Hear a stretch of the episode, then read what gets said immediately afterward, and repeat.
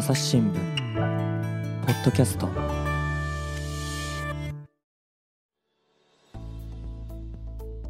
朝日新聞の神田大輔です、えー今回はですね名古屋報道センターと回線つないでおります佐藤瑞希記者です。よろしくお願いします。よ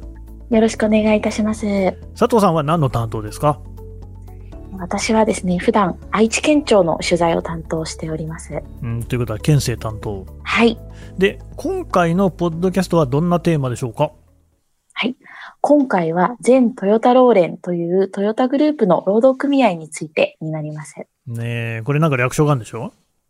そうですね、通称全トというふうに言います。全都って言えばもう愛知県ではこのえー労働組合だっていうのは分かりますか？そうですね、関係者の方は、はい、皆さんそういうふうに呼びます。うん。でさてねその全都っていうお話なんですけれども全トヨタローレンね。はい、えーっていうのは、まあ、えー労働組合ですよね、平たく言うとね。そうですね、労働組合です。うん。労働組合っていうのが、そもそも何なのかっていうところからちょっと説明してもらいましょうかね。はい。労働組合とは、えー経営側に比べて弱い立場にある働く人たちが団結して、労働条件の維持だったり、改善を目的に交渉するために作った組織になります。憲法でその権利が認めてられています。弊社にもありますし、あの、会社員の方なども入ってる人は多いんじゃないかなと思います。ね朝日新聞にもね、労働組合ありますけれども、その、ただね、最近は組織率が下がってるなんて話も聞きますが、ただね、えー佐藤さん、労働組合って言っても、そら、どの会社にもあるわけじゃないですか。はい確かにトヨタは大きな会社ですけれども、ここであえてね、その全と、全トヨタローレンを取り上げると、なんか、やっぱ他の組合とは違うんですかね。そうですね。全トヨタローレンっていうのは、あうんの非常にあの規模の大きな、まず組合でして、あの、組合の数がこう35万8千人ということで、もう全国最大級の規模の組合になります。多いですね。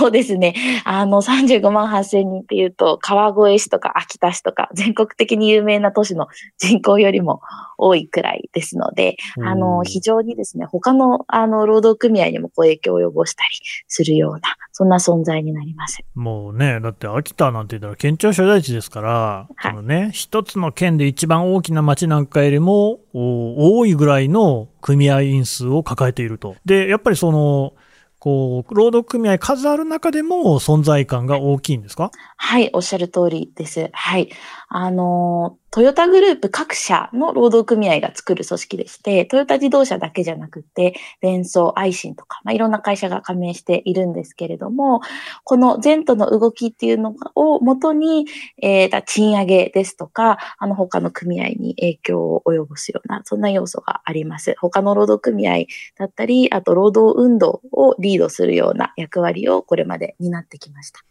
うんうん。あのね、トヨタだけじゃなくて自動車を作ってる会社っていうのは他にもね、いっぱいありますよね。日産だ、ホンダだといろいろあるんだけれども、その中でもそのトヨタのこの労働組合っていうのが代表的な存在になってるわけですか？そうですね。えー、こう、他の自動車の会社はもちろんあるんですけれども、それぞれのその会社が加盟している自動車総連という組織があるんですが、その自動車総連の、まあ、4割ぐらいがこの全都のあの組合になります。いやー、やっぱ数は力ですね。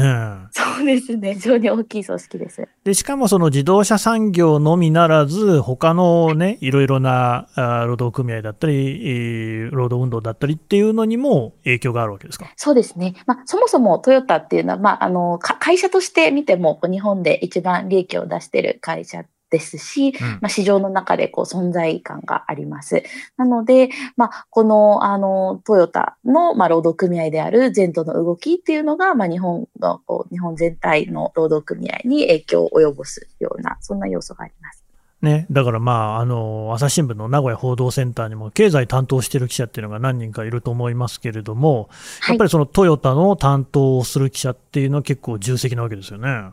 そうですね。経済部の方が、はい、あの、担当してます。っていうイメージで言うと、佐藤さんはあるでしょ？でも経済の記者じゃなくって、えー行政の担当の記者ってことですよね。そうですね。行政の担当の記者なんですけれども、選挙の際には、あの、やっぱりこう、非常にこう、まあ、数が多い組織ですので、うん。あの、選挙結果の、こう、なんて言うんでしょう、命運を握ると言いますか、こう、あの、選挙結果がどうなるんだっていうのを取材するときに一つこう大事な切り口になってくるので、経済部だけでなく社会部の記者も取材をします。その具体的にその全トヨタローレンと、はい。お政治であったり、選挙であったりっていうのは、どういうふうに関わりがあるんですか？あ、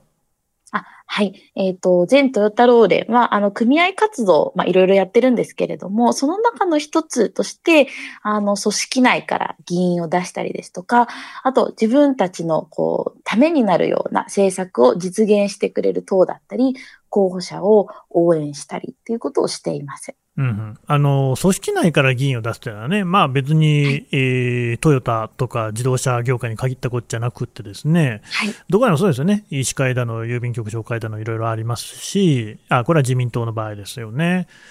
で野党の場合でも電気総連とか、まあ、それこそね、業界別に労働組合の塊というのがあるわけですが、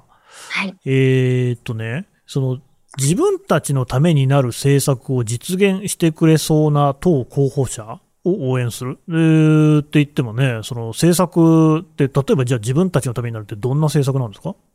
はい。えっと、最近ですと、あの、カーボンニュートラルっていうのが一つ、あの、自動車業界にとってすごく大きな課題政策となっておりまして、うんこのカーボンニュートラルの、まあ、あの、実現に向けて働きかけてくれるような党ですとか、まあ、この実現に向けて、えー、進めていってくれるような、あの、そういう議員だったり、まあ、政党っていうのと協力しながら進めるような形になってます。あのカーボンニュートラルっていうのはね、私も確かにこれは聞き覚えのある言葉なんですけれども、はい。ん何のことでしたっけ、あはい。えっ、と、脱炭素化ということで、うんあの、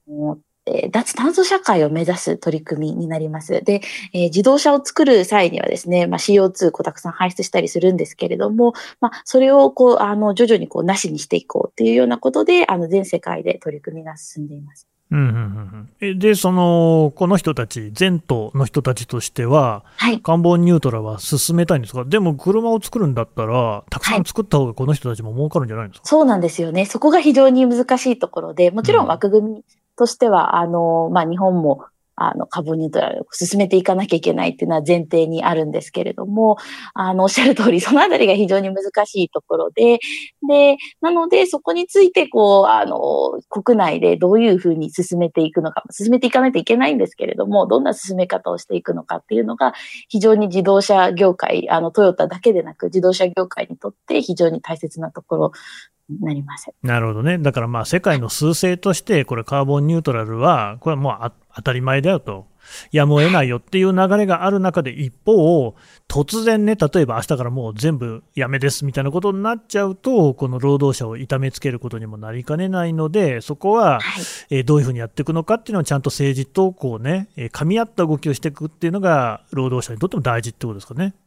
はい、その通りです。はい。はい。で、そのまあ選挙との関わりっていうことになってくると、この人たちは、えー労働組合員ということですから、当然、その民主党系、だから立憲民主党とか国民民主党とかの方に、えー投票するってことになってくるんですかね。そうですね。はい。あの、国政選挙だったり、あの、いろんな選挙のもちろん支援をしているんですけれども、あの、今回の、えー例えば、えっ、と、参院選挙で言うと、えー組織内候補は国民民主党にあの所属をしていましたし、えー愛知選挙区でも、えー国民民主党の、えー議員を応援していました。うんうん。もともと愛知県ってね、民主王国とか言われますもんね。そうですね。民主王国と言われていて、その民主王国の支援をずっと担ってきたのが、この全トヨタローレンになります。うんうんうんうんっていうその民主王国でしかし、なんかね、あんまり穏やかでない動きがあるみたいですよね。そうですね。はい。あのーちょっとこう、徐々に変わってきているような感じは否めなくって、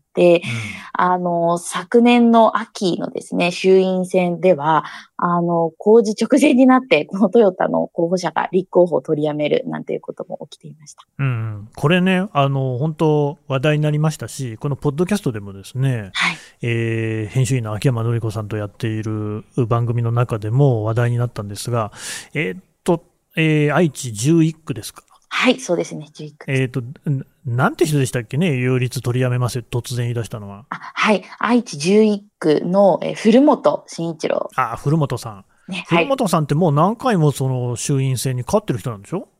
そうです、そうです。あのー昨年の10月までこう7戦を目指して、あの、6期務められていて、あの、はい7戦を目指して、あの、7期目をこう目指すだろうと思われていた、古本さんが直前になって、擁立の取りやめっていうのをあの表明されました。愛知11区っていうのはどの辺の自治体になるんですか？はい、これは豊田市ですとか、まさにこう、前太の、前途の、ごめんなさい、前途の、あの、お膝元っていうんですかね。うんうん。はい。あの、まさにこのあたりの地域になります。ということはですよ、おそらくはその古本さんの前からも、同じようにその民主党系というか、はいそういう人たちが当選を続けてきたってことでしょうね。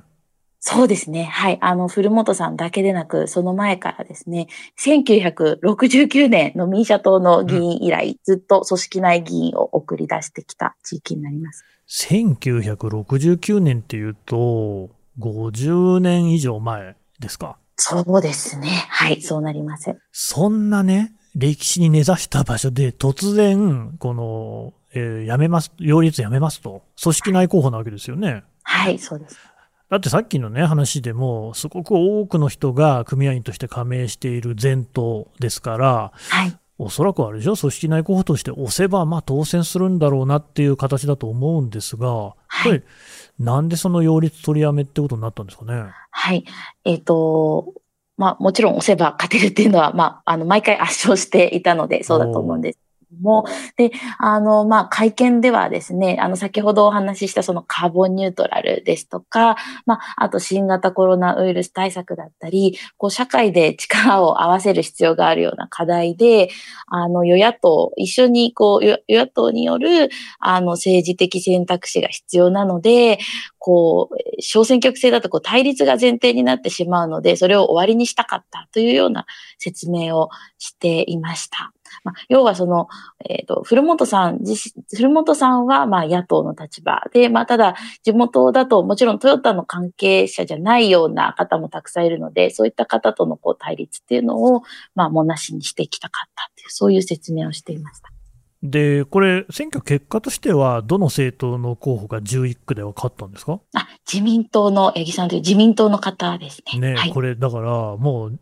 その69年以来、初めてその自民党が勝ったみたいな話になってきますよね。そうですね。はい。この選挙区での勝利っていうのは、うんはい。ということになると、本当にこれ、大きなね、地元にとっては特に、えー変動になると思うんですけれども、はい。それって、要するにやっぱり前途の中で、えーこのまま民主党系だけを押していてもダメだみたいな判断があったということなんですか？そうですね。はい。そういうふうに、あのー話す関係者の方っていうのもすごく多いです。実際にこう、まあ、もともとは民主系をこうずっと押してきたんですけれども、なかなかこうもう、今こう、え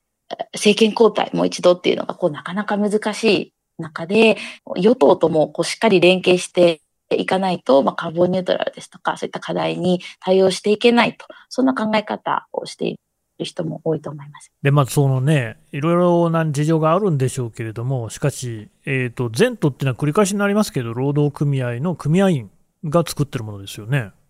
そうですね。はい。その組合員がね、労働組合の組織が自民党のね、候補に投票するなんていうのは、これってかなり珍しいことなんじゃないですか？そうですね。前回の選挙では、あ、ぜ失礼しました。えっと、前回というと、その、衆院選の際には、うん10月の衆院選の際には、え結局その、まあ、直前で、こう、あの、取りやめということになりましたので、まあ、自主投票といって、この党に投票してくださいっていう選挙区で特に押す候補者っていうのはいなくなり、まあ、自由に投票するっていうような、そんな形をとっていました。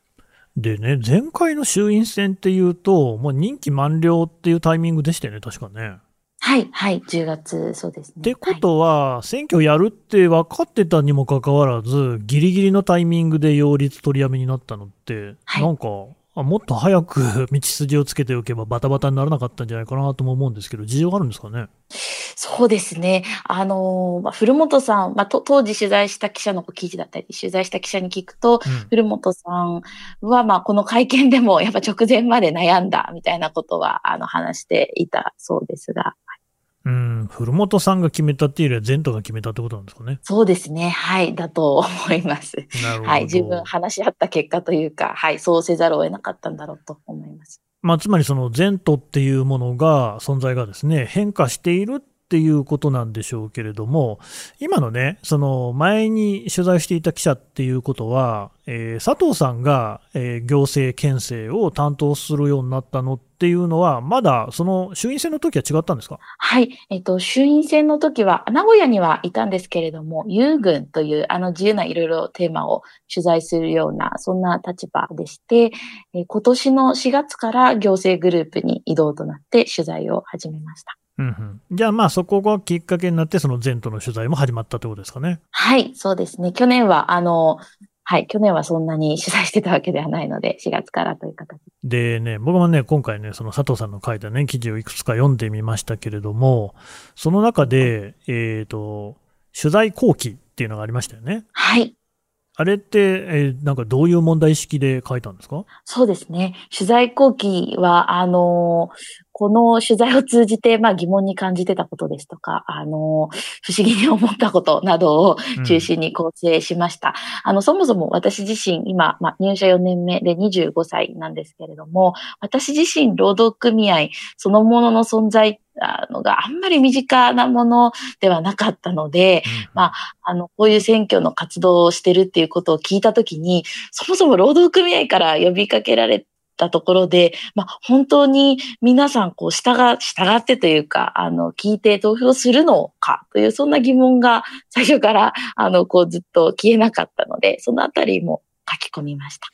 確かにね、別にそのなんか上から言われたからってそれに従わなくても投票は秘密が守られますから、投票所で誰に書いてるかなんて分かりゃしませんもんね。そうなんですよね。あの、投票済み証って言って投票に行ってることは、あの、会社が確認することはできるんですけれども、投票済み書を開始することで言ってますよねっていうのは確認できますけど、まあ、結局最終的に誰に投票するかっていうのは、まあ、本人の自由ですし、誰に知られるわけでもないので、うん。まあなんか素朴ながらね、なんていうか根本的な疑問って感じしますけれども、これ実際どうやって取材で確認したんですか？えっと、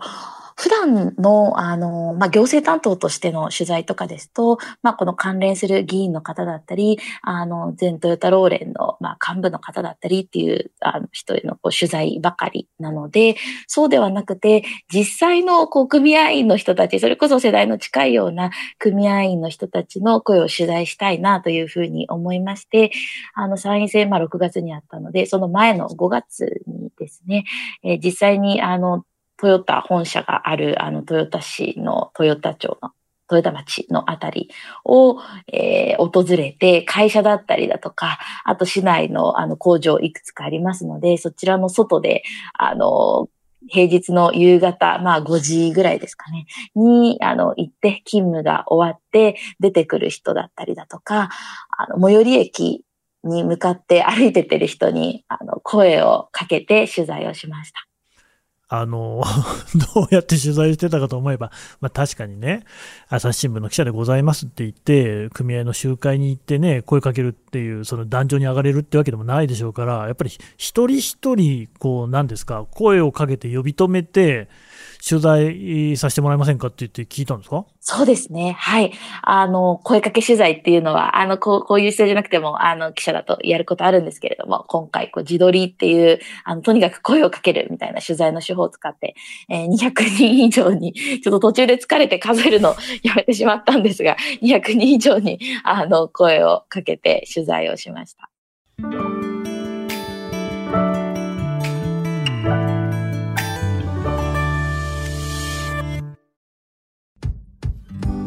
難しいニュースもポッドキャストで解説を聞くとちょっと理解できるかも。朝日新聞デジタルのコメントプラスって知ってる？テレビでおなじみのコメンテーターや記者が記事の背景やその先について投稿しているよ。もっと深く。もっとつながる。朝日新聞。あなたよく心折れませんでしたね。そうですね。あの、心を強く持って、10人以上の人が話を聞かせて、あの、時間を作ってくださって、あの、はい、話を聞きました。200人以上に声をかけてね、10人以上とおっしゃいましたが、20分の1ぐらいの確率と。はい。なかなかの難事業でしたね。そうですね。やっぱり、あのーまあ、一概には言えないんですけれども、あくまで肌感覚としてやっぱりなんかこう、あ、ちょっとガードが硬いな、じゃないですけれども、あの、声かけてくれる人、なんか普段なんかよりも少ないな、なんていう、そんな感覚もありました。まあね、それは確かに声かけられる人の立場から見るとですよ、いきなり知らない人が話しかけられ てきてね、しかもなんか組合の活動についてみたいなことを言うわけでしょ？そうですね。なかなかそれはまあ確かに答えにくいかもしれませんが、まあまあそうやって話を聞かせてくれた人もいましたよと。はい。うんとちなみにその、どういう人たちなんでしょう、性別とか年代とか、あと職種とか。えっ、と、年代については、まあ、えっ、と、10代から、えー一番年上の方で40歳ぐらいまでの方たちで、えー職種はですね、本当様々でして、研究職だったり、あとその、まあ、関連会社で営業なさってるような方ですとか、あと工場に勤務なさってる方だったり、本当に様々なあの職種の方に聞かせていただきました。性別は、あの、男性が多かったですうんうん、その人たちは組合員でしたか？そうですね。はい。あの、基本的に組合員の方にお話を聞かせていただいたんですけれども、まあ中には、あの、まあ、関連会社で、あの、かつその全員が入らなくていいような職場っていうのもありますので、自分は入ってませんっていうような、そんな方もいらっしゃいました。がそういう方にはまあ細かく聞いたわけではないので、この10人っていうところにはカウントしてないんですけれども。うーん。で、どうですか、実際にね、その、聞いてみ、質問どうしたんですか？そうやって、あの、上から言われる候補にあなた投票するんですか？って聞いたんですか？そうですね。あの、まあ、そもそも普段選挙に行きますか？っていうようなことからまず伺いまして、で、まあ、行きますっていう方がほとんどだったんですけれども、まあ、その場合は、前回のその衆院選挙は誰に投票しましたかとか、まあ、今回参院選挙がありますが、どんな人に投票しようと思ってますかとか、な、それはなんでですかとか、そんなようなことを伺いました。それみんな答えてくれるんですか？そうですね。ありがたいことに、あの、この、皆さん、はい、あの、お優しくて答えてくださいました。えーで、実際どうですか？自民党とかね、えーと民主党系とか、その辺ってどんな感じでした？そうですね。あの、本当様々でして、あの、自分は自民党に入れます、みたいにおっしゃる方ももちろんいましたし、まあ、あとはその会社の先輩だったりだとか、会社の同僚からまあ勧められたんで、まあ、今回だと国民民主の議員に入れると思いますって方だったりとか、あとその、まあ、誰かはわからないけど、おそらく前党が、あの、支援してる候補に入れると思うみたいな方をおっしゃる方もいました。うん。その、なんでしょうね、組合員といっても、活動には濃淡あると思うんですけれども、僕はちゃんとこの組合の活動をやってますよと、そんな人もいたんですかね？そうですね。お話を聞かせていただいた中には、職場で、えー職場委員というふうに言いまして、その組合活動を、まあ、職場でする、そんな社員もいらっしゃいました。うんうん。どうですか？なんかどんなことをやってるんですかね？はい。あの、その、まあ、えっと、しょえー会社、これ、全党は、まあ、いろんなその会社が加盟しているので、まあ、職場によってとか会社によっても違うんですが、お話を聞いた、あの方によると、そこの職場では、まずその組織内広報を支援する会のこう LINE グループっていうのがあるらしくて、そこに職場の人たちを、あの、入れ、入れるっていう仕事とか、あと、えーその職場のまあ組合員の配偶者だったり、子供だったりの有権者の情報を書き込んでもらったりとか。で、その上で、えーこう、全都が支援する、応援する候補への投票のお願いをすると。で、えー選挙の時には、実際その組合員とその家族に投票済み証って言って、あの、市区町村でもらえるんですが、投票しましたよっていうことの証明書っていうのを、あもらってもらい、それを回収するっていう、そんな仕事があったそう。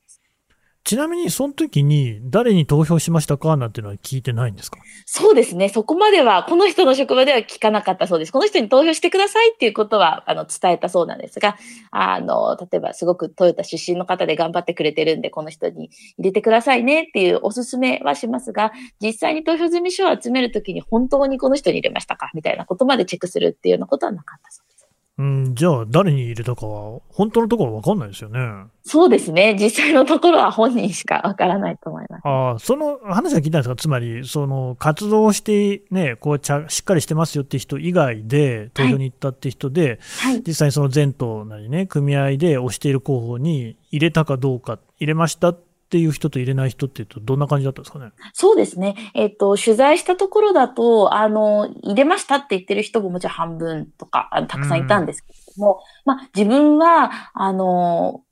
例えば自民党を支持してますとか、あの、維新を支持してますとか、そういう理由で、あの、違う党の、あの、候補者に入れましたみたいな人も全然いました。まあ、それぞれが、あの、違う考えを持ってるようでした。そうすると、そのね、えー佐藤さんの疑問であるところの、そんなあの組合に言われたからって本当に従って投票するんかいなっていう疑問は、実際投票しない人も結構いるよねっていう答えになるわけですかね。そうですね。はい。もちろん、あの、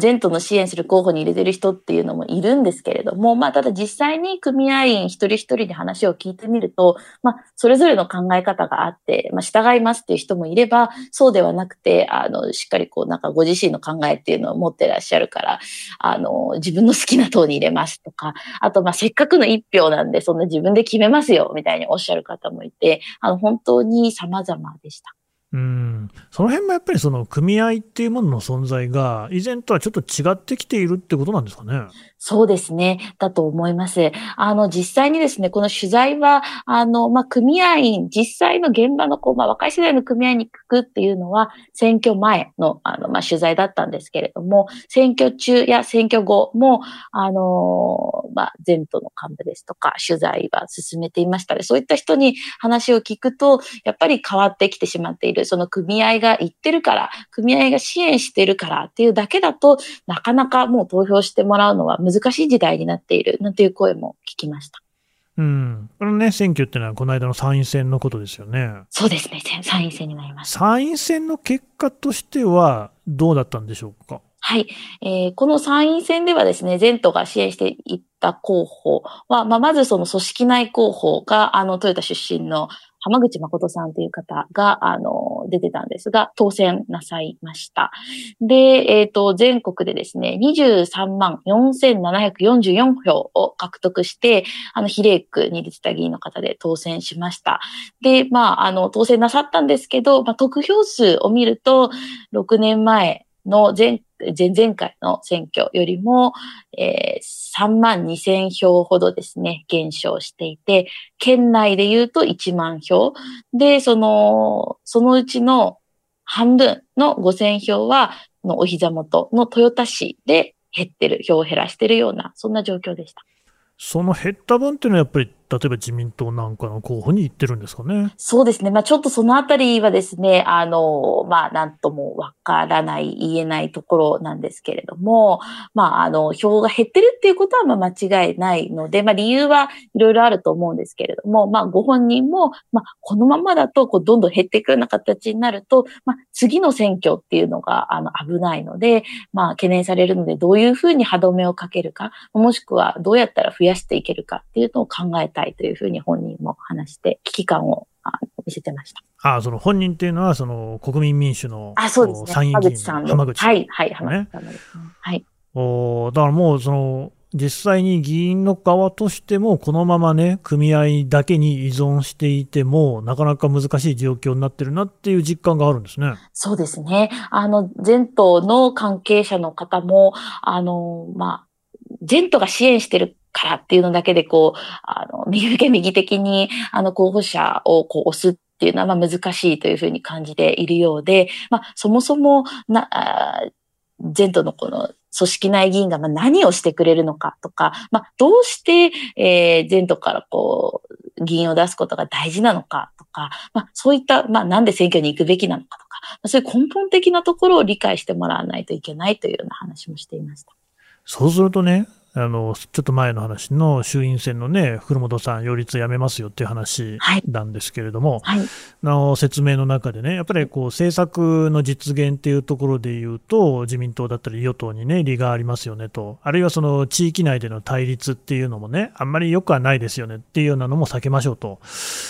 まあ、それもそうなんでしょうけど、一方で、もはやその組合として統一の候補を推すっていうようなことが現実的に難しくなってる、とりわけ若者は自分の考えで投票に行くようになってるみたいなのが反映されているっていうところもあるんですかね。そうですね。はい。非常にそれはあると思います。たただですね、あの、その、まあ、えっ、と、衆院選の際に、まあ、組織内候補を出さなかったことで、えー、要はこう、選択肢がなくなってしまったというか、あの、民主系の候補が出てないということで、投票先がなくなってしまった、票、票の投票先を失ったっていうような、そういう声も出てたので、そのあたりは前途のこう幹部も、まあ、受け、しっかり受け止めたいっていうことで、まあ、今後は、まあ、基本的にはその、擁立する方向性で進めたいんだっていうようなことも話しています。なんかまあ、少なくとも、その、民主党系の議員に対して、こういう強いね、影響力を及ぼすことができるという意味では、政界に一定のね、影響が与えられるのかなと。はい、一方で、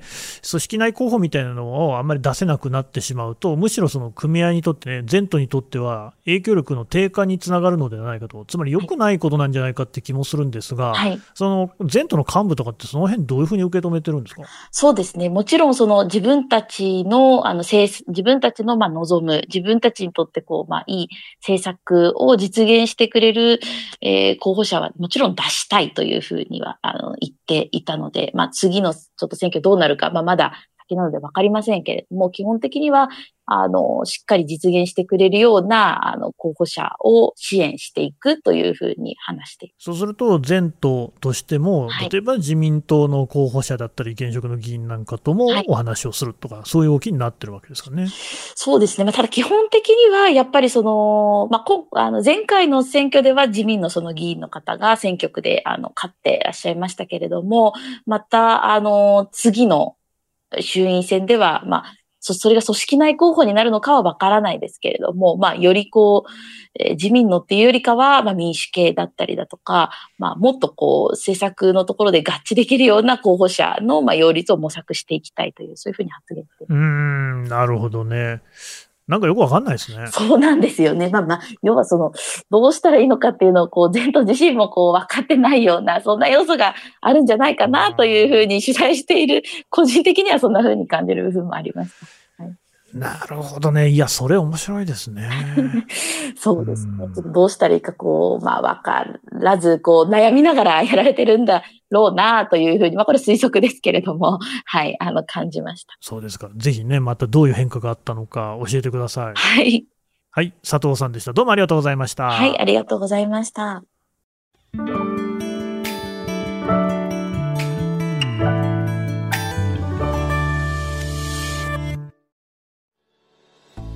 はい、えー、名古屋報道センター、佐藤瑞希記者のお話を伺ってきました。さてね、佐藤さんね、ここまでいろいろお話をしてきた前と関連の記事、これ朝日新聞デジタルで読めますよね。はい、そうですね。何本か出していて、どれも朝日新聞デジタルで読んでいただけます。さっき言ってた、あの、取材後期もこれも読めると。はい。あとは何ですか？なんか推し記事ありますか？そうですね。やっぱりこう、たくさんの人に声をかけて、あの、労力をかけて、あの、書いた、あの、記事ですね、は、ちょっと、全トヨタローレンの候補者に投票、なんでだろう、組合に聞いた投票先っていう記事なんですが、これはちょっとあの、頑張って書いた記事なので、はい、ぜひと思います。なるほど。これね、あの、ポッドキャストの概要欄からも記事へのリンク貼っておこうと思いますので、ぜひお読みください。佐藤さんどうもありがとうございました。ありがとうございました。はい、えー、最後まで聞いていただきましてどうもありがとうございます。朝日新聞ポッドキャストをこれからもですね、息長く続けていきたいと思っておりますので、ぜひですね、いろいろお力添えいただければと思います。まずはですね、お手持ちのアプリからフォローしていただくと、それからあのレビューを寄せていただく、あとはですね、感想のフォームからご意見、ご感想、ご質問、ぜひお願いします。全部目通しております。それから、ツイッターのコミュニティっていうのもありますし、